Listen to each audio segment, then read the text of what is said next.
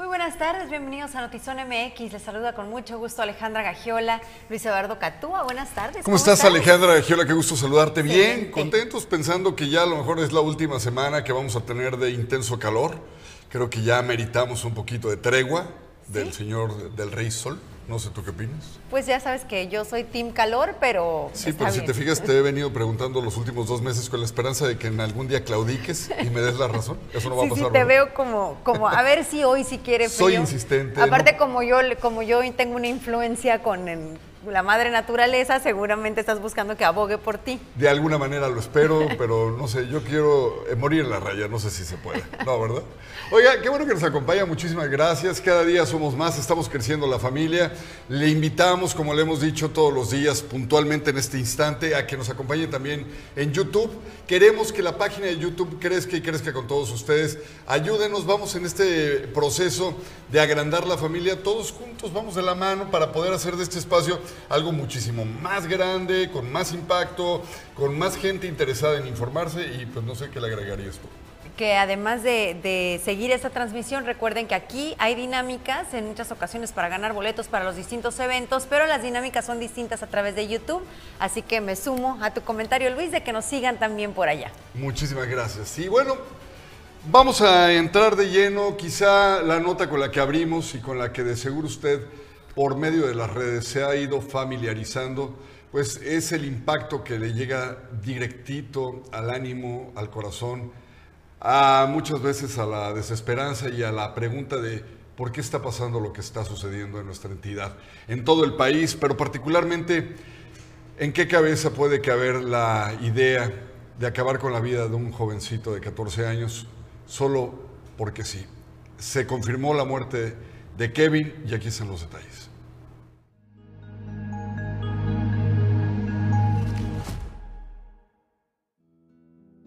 De Kevin Yael González García acudieron al servicio médico forense a reclamar el cuerpo del menor de 14 años, asesinado de un fuerte golpe en el estómago y el pecho en la canalización del río Tijuana.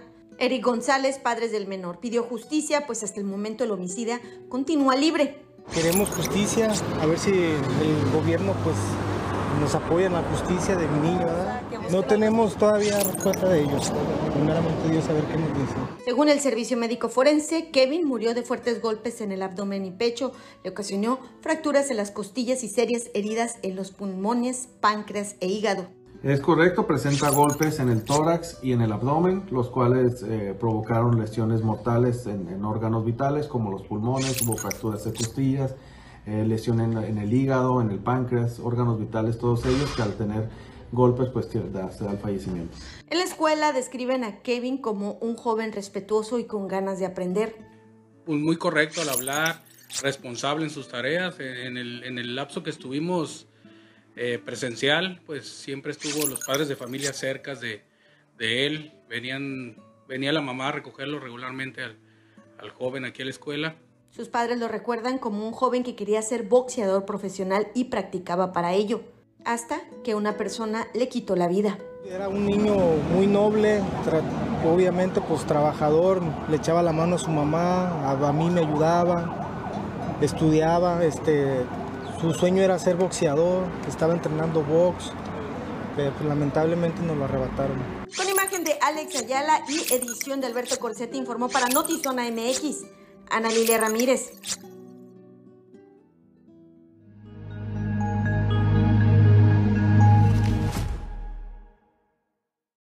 Sobre este tema se le cuestionó a la alcaldesa de Tijuana, Montserrat Caballero, y dijo que la Fiscalía Estatal debe resolver la investigación para dar con el homicida de Kevin Yael González García y ser detenido, contrario a las declaraciones de los padres de Kevin que dijeron no les ayudó la Policía Municipal de Tijuana cuando reportaron la desaparición. Aseguró la alcaldesa que se comunicó de inmediato con la familia, dijo que tendrían que modificar el protocolo de actuación para las búsquedas y que sean inmediatas por parte de elementos de la Policía Municipal Bueno, yo con la, con, la, con la familia actué de inmediato. Tengo las conversaciones donde estoy hablando con el papá y el papá el primer día este, está muy agradecido. Bueno, eso, eso me dijo eh, con la pena, ¿verdad? Con la pena que lo embarga y yo estuve ahí desde el primer momento. Eh, desde el primer momento, ¿qué tenemos que hacer? Pues un protocolo más intenso porque un niño no se puede perder y pasar dos horas, tres, cuatro, seis. Entonces necesitamos un protocolo más, más severo. Hasta la tarde de este martes, el homicida del menor de 14 años, de Kevin, no había sido detenido y continuaba libre. Al ser cuestionada sobre el caso durante una atención a medios de comunicación, la gobernadora Marina del Pilar Ávila Olmeda señaló que las investigaciones indican que el homicida se trataba de una persona con problemas de adicciones que habita en la canalización del río Tijuana. Según la Fiscalía Estatal de Baja California, un hombre lo agredió a Kevin creyendo que había videograbado con su celular cuando estaban asesinando a otro hombre en el puente peatonal que conecta la colonia Mineral de Santa Fe con la vía Rápida Oriente. Sumamente doloroso, sumamente doloroso. Volvemos al tema de las adicciones, ¿no? Volvemos, y no del niño Kevin, ojo, no se vaya a malinterpretar, sino de la persona que al parecer por lo que, las investigaciones que se están realizando por parte de Fiscalía, pues eh, había una situación ahí de, de adicciones que lo llevó a cometer ese terrible delito. Entonces seguir combatiendo el tema de las adicciones y que pues evitemos este tipo de, de actos atroces en el cual pues perdió la vida un inocente. El presidente de la Fundación Todos Somos Eric Carrillo, Eddie Carrillo, señaló que es obsoleto el protocolo de esperar 72 horas para activar una alerta, Amber, pues Tijuana enfrenta un grave problema de inseguridad y la Fiscalía Estatal no ha evolucionado a la par de las circunstancias de las personas que víctimas de desapariciones forzadas, señaló que son los colectivos los que presionan a las autoridades para iniciar pesquisas. Sin embargo, se limitan a mandar boletines a los medios de comunicación, pero no realizan las búsquedas en las calles. Hola, soy Atsima Villegas, conductora del programa Zona de Turismo y Salud Baja California. Y te invito a que nos acompañes en las plataformas y redes sociales oficialmente Zona MX, para que conozcas la importancia del turismo y salud en Baja California y esa proyección de infraestructura, tendencias, tecnología, especialidades que hacen que Baja California sea líder y modelo a seguir.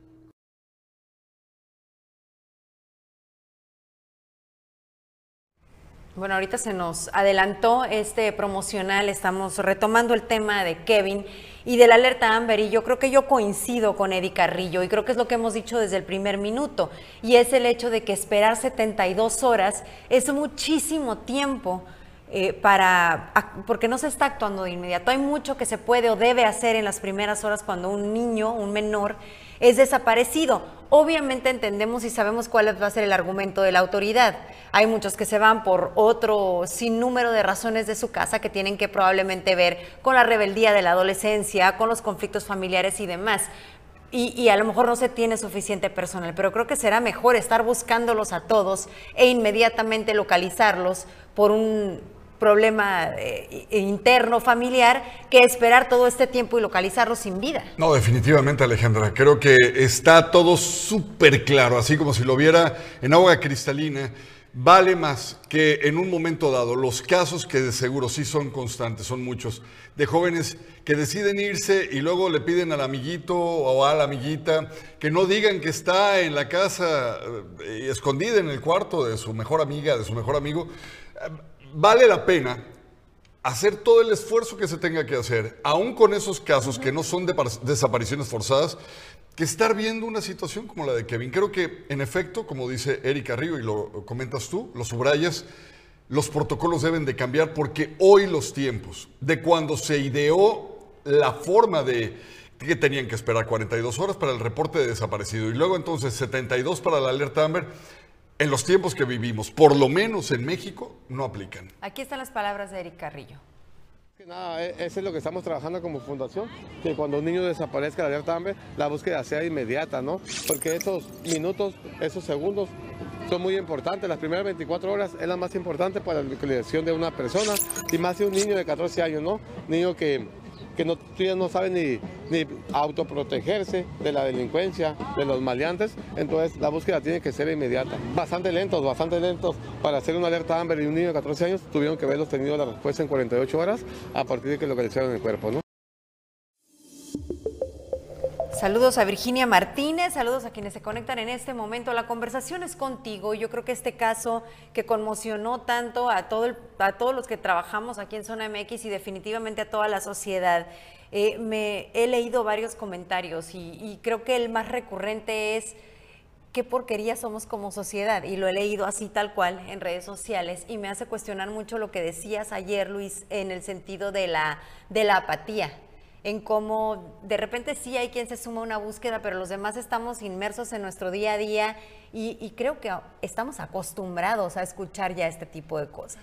Veo más gente, y lo voy a decir con todo respeto, que nadie se ofenda, por favor, no es mi intención hacer una separación más de las que ya tiene tantas el país.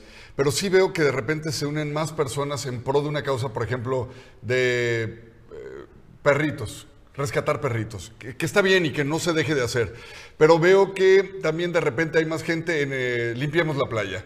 Veo que de repente hay más personas, todo lo que tenga que ver como una especie de quiero contribuir en la sociedad, pero en algo que no me altere la estabilidad emocional, ha convertido al ser humano en un ente egoísta, blindando su corazón todos los días para evitar lo que ya de por sí es un, híjole, no, perdóneme la expresión, de veras en serio, disculpe, un baño de sangre. Y al final del día creo que hay que regresar a lo que también comentábamos hace unos días, y es, es la labor de la autoridad. O sea, claro que como sociedad esas descripciones son también más en el sentido de por qué un niño no puede circular por la calle y es asesinado a golpes brutalmente. ¿no? Esa descomposición social, y ahí también coincido con la gobernadora, ese descuido que se ha tenido en las adicciones, esa falta de atención para curar a los adictos, eh, que entiendo es una problemática muy, muy compleja, ¿no? que no es de un día para otro y que está lejos de ser de una administración, pero que sí es un reflejo de lo que vivimos como sociedad. Entonces me me regreso a decir, sí, como sociedad tenemos una obligación, pero también en dónde está la autoridad. Esto que dice la alcaldesa de los protocolos es que es ya. No, es que ahorita está dándose cuenta que es necesario agilizarlos, hacerlos más eficientes. ¿Cuándo? ¿Van a esperar qué para que esto suceda? Hay diputados que creo están esperando la oportunidad de servir realmente para lo que fueron elegidos. Y yo a veces creo que les va muy bien yendo a eventos, eh, participando en un corte de listón. Eh, no sé, mire, ¿sabe qué es lo que no quiero? No quiero caer en la politización de un dolor tan grande. No quiero aprovechar esto, como hoy lo escuché con, con Marco Antonio Blasquez, no, no, no, no, no quiero aprovechar este espacio en el que de repente eh, utilizaron la muerte de, de este joven para golpear terriblemente al gobierno, hablar de que no han hecho nada. Y, por favor, si van a defender a, Bonilla, acuérdense que acaba de dejar el poder y que la, misma cuestión que ellos criticaban. A lo que no quiero caer es en eso, Alejandra. Hoy los estaba escuchando a la gente de PCN, a, Marco Antonio Velázquez. Eh, veía cómo querían aprovechar este momento de mucho dolor para atacar al gobierno. Eso es lo que no quiero hacer. Lo que sí quiero hacer es, de alguna manera, sí, como tú dijiste ahorita, responsabilizar a la autoridad que tiene la posibilidad ahorita, en este momento, de cambiar, una, diría yo, protocolos de búsqueda. Dos, apoyar a los grupos de búsqueda, de búsqueda que ya existen. Eh, y que claramente hacen bien su trabajo, que ¿no? Lo hacen muy bien. Porque ellos lo localizaron. Que, que, los doten de las herramientas que necesiten y que los apoyen con seguridad, porque irse a meter a la canalización. Y en este tramo, donde hay una venta de narcóticos, el narcomenudeo es terrible en esa zona. Y no ver un solo policía, Alejandra, amedrenta a cualquier colectivo de búsqueda. Entonces, no es politizar, no es atacar por atacar, es invitar a quienes pueden hacer el cambio a que lo hagan. Aprovechar no el dolor para estar haciendo leña del árbol caído, sino aprovechar el dolor para hacer las cosas distinto, para que no tengamos que estar hablando de otro Kevin el día de mañana. Eh, saludos a Marta Cázares hasta Mexicali, un abrazote. Hola muchachos, felicidades, muy buenos comentarios. Daniela García, un abrazo. Gracias a quienes se conectan en este momento. Oigan, otros temas. Déjeme decirle, desde que inició la administración del Ayuntamiento de Tijuana, se han entregado poco más de 600 créditos para emprendedores que van de los 25 y hasta los 50 mil pesos. ¿Para qué? Para que emprendan un negocio. Así lo señaló Alejandro Mungaray, secretario de Economía del Gobierno Municipal, quien aseguró que este tipo de apoyos fomenta el autoempleo en la entidad. Como 604 emprendedores en una situación muy interesante porque además de los empleos no suficientes, se ha acrecentado mucho el tema inflacionario y el tema inflacionario pues también está pesando sobre las economías familiares, de forma que cuando alguien tiene la necesidad de emprender para resolver un problema que los salarios no le permiten resolver, pues entonces también tiene acceso al financiamiento.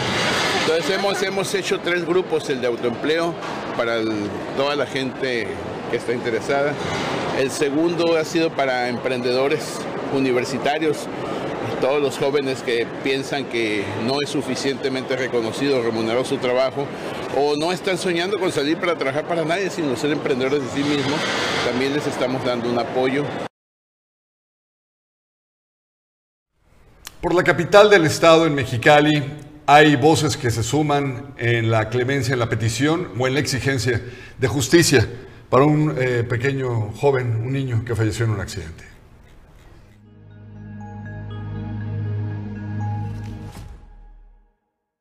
El 12 de septiembre de 2021, la familia Ortiz Rodríguez iban en trayecto en su vehículo a desayunar, incluido el niño David de dos años, cuando de repente fueron embestidos por un vehículo a exceso de velocidad. La ambulancia llegó una hora después y el niño David perdió la vida, quedando lesionados sus padres. La responsable, una menor de edad, quien solo estuvo detenida 12 horas. La familia sigue en espera que se haga justicia. El 12 de septiembre del 2021 íbamos saliendo de nuestra casa en Santa Bárbara, íbamos hacia Nacionalista a comer tacos, íbamos a ir a desayunar, de ahí íbamos a ir de compras. Cuando pues llegamos en el cruce de Revolución y lo que es Nacionalista, y ahí nos impactó el carro. Nomás lo último que alcancé a escuchar fue que dijeron los van a chocar de la esquina. Cuando yo quise voltear, Nomás escuché el acelerador. Mi reacción fue tratar de agarrar el niño al pie, pero pues ya no alcancé. El carro dio vueltas. Irregularidades desde un principio con el policía que atendió el accidente. El primer policía que llegó venía atrás de los muchachos que nos chocaron. Es el, policía redondo, que no me acuerdo su apellido.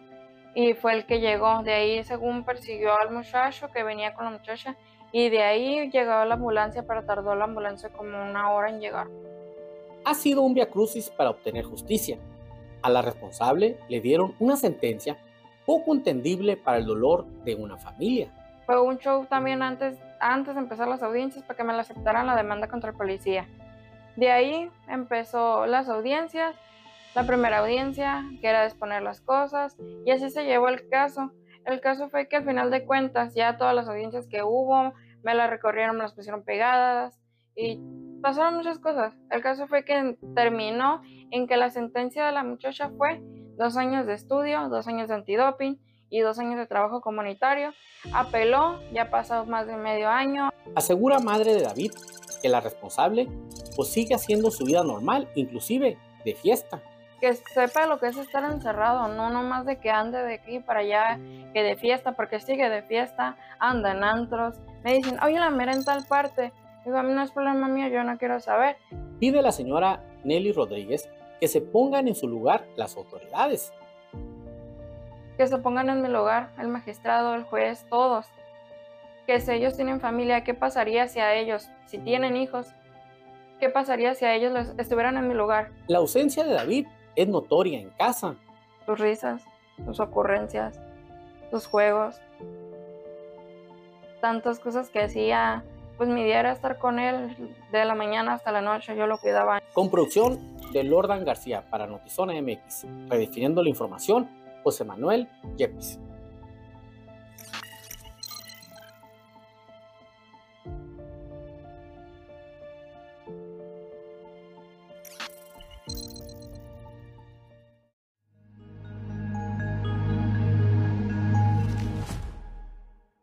Fundación Castro Limón presenta el regreso de Corre con Espuma, el divertidísimo evento que sumerge a las familias tijuanenses entre espuma, color y esperanza. Domingo 25 de septiembre, recorre 5 kilómetros para ayudar a la niñez con cáncer. Adquiere tus accesos en fundacioncastrolimón.org o manda WhatsApp al 664-310-8465.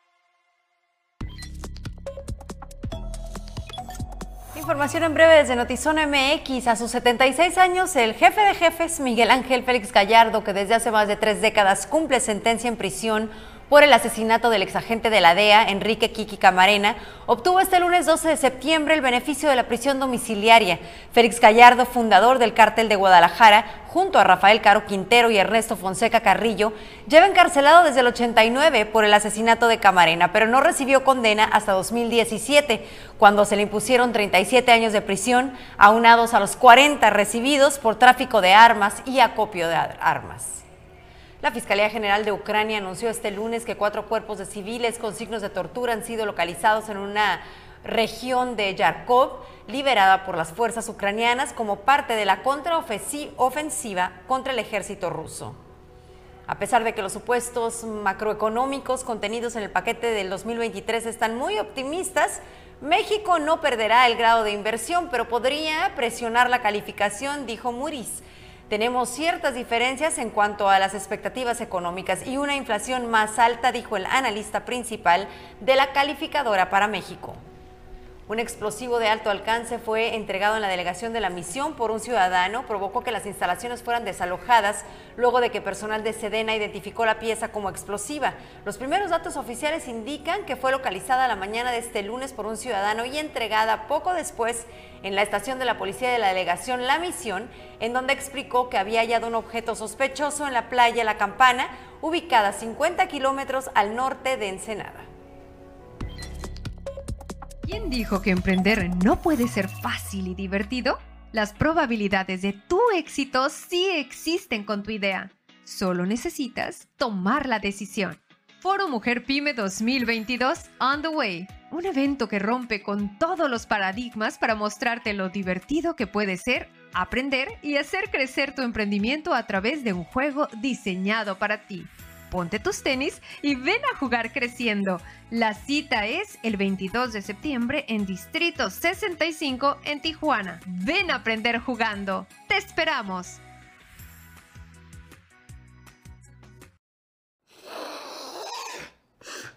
What about you? Sorry? If you could go anywhere in the whole world, where would you go? I always want to be part of something bigger. Love that answer. Something that lasts, that means something. Something more important than life. Yes. It's written in the stars. I am a star. If I had money, I would only spend it on things that were fun, you know? Not boring things like taxes. I'm just one for everyone to party forever.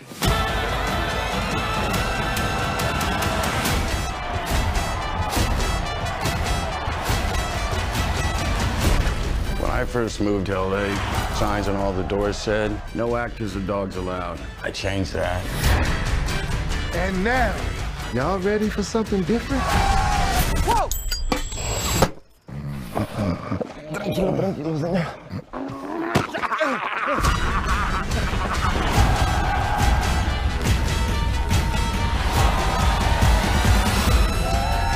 You know what we have to do? We have to redefine the form map those dreams and print them into history, look up and say, Eureka! I am not alone. Get it, get it, get it, get it, get it, get it, get it, get it.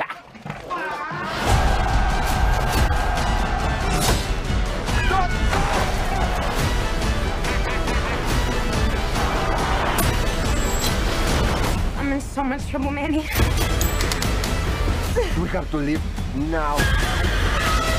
What I do means something. You thought this job needed you. It's bigger than you.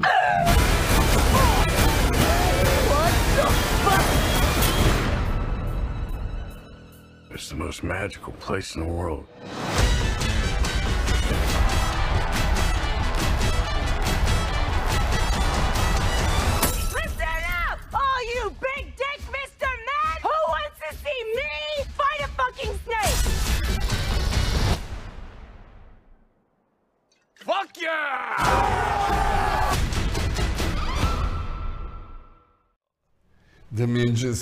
Yo decía Brad Pitt creo que en este tipo de películas sí, pero la absurda tren bala que sacó, Ni la veas, ¿eh? Ni No te desgastes. No, hombre, ni ¿No la, la veo? Bueno. Ah, no, no, una basura. Oiga, muchísimas gracias, Giovanni Covarrubias, Patricia Volker, eh, a la familia Martínez, que nos están viendo todos los Martínez, gracias. Daniela García, muchísimas gracias. ¿Tú tienes por ahí alguien que...? Ya, ya, ya. Todos ya, Ya los mencioné, perfecto. sí.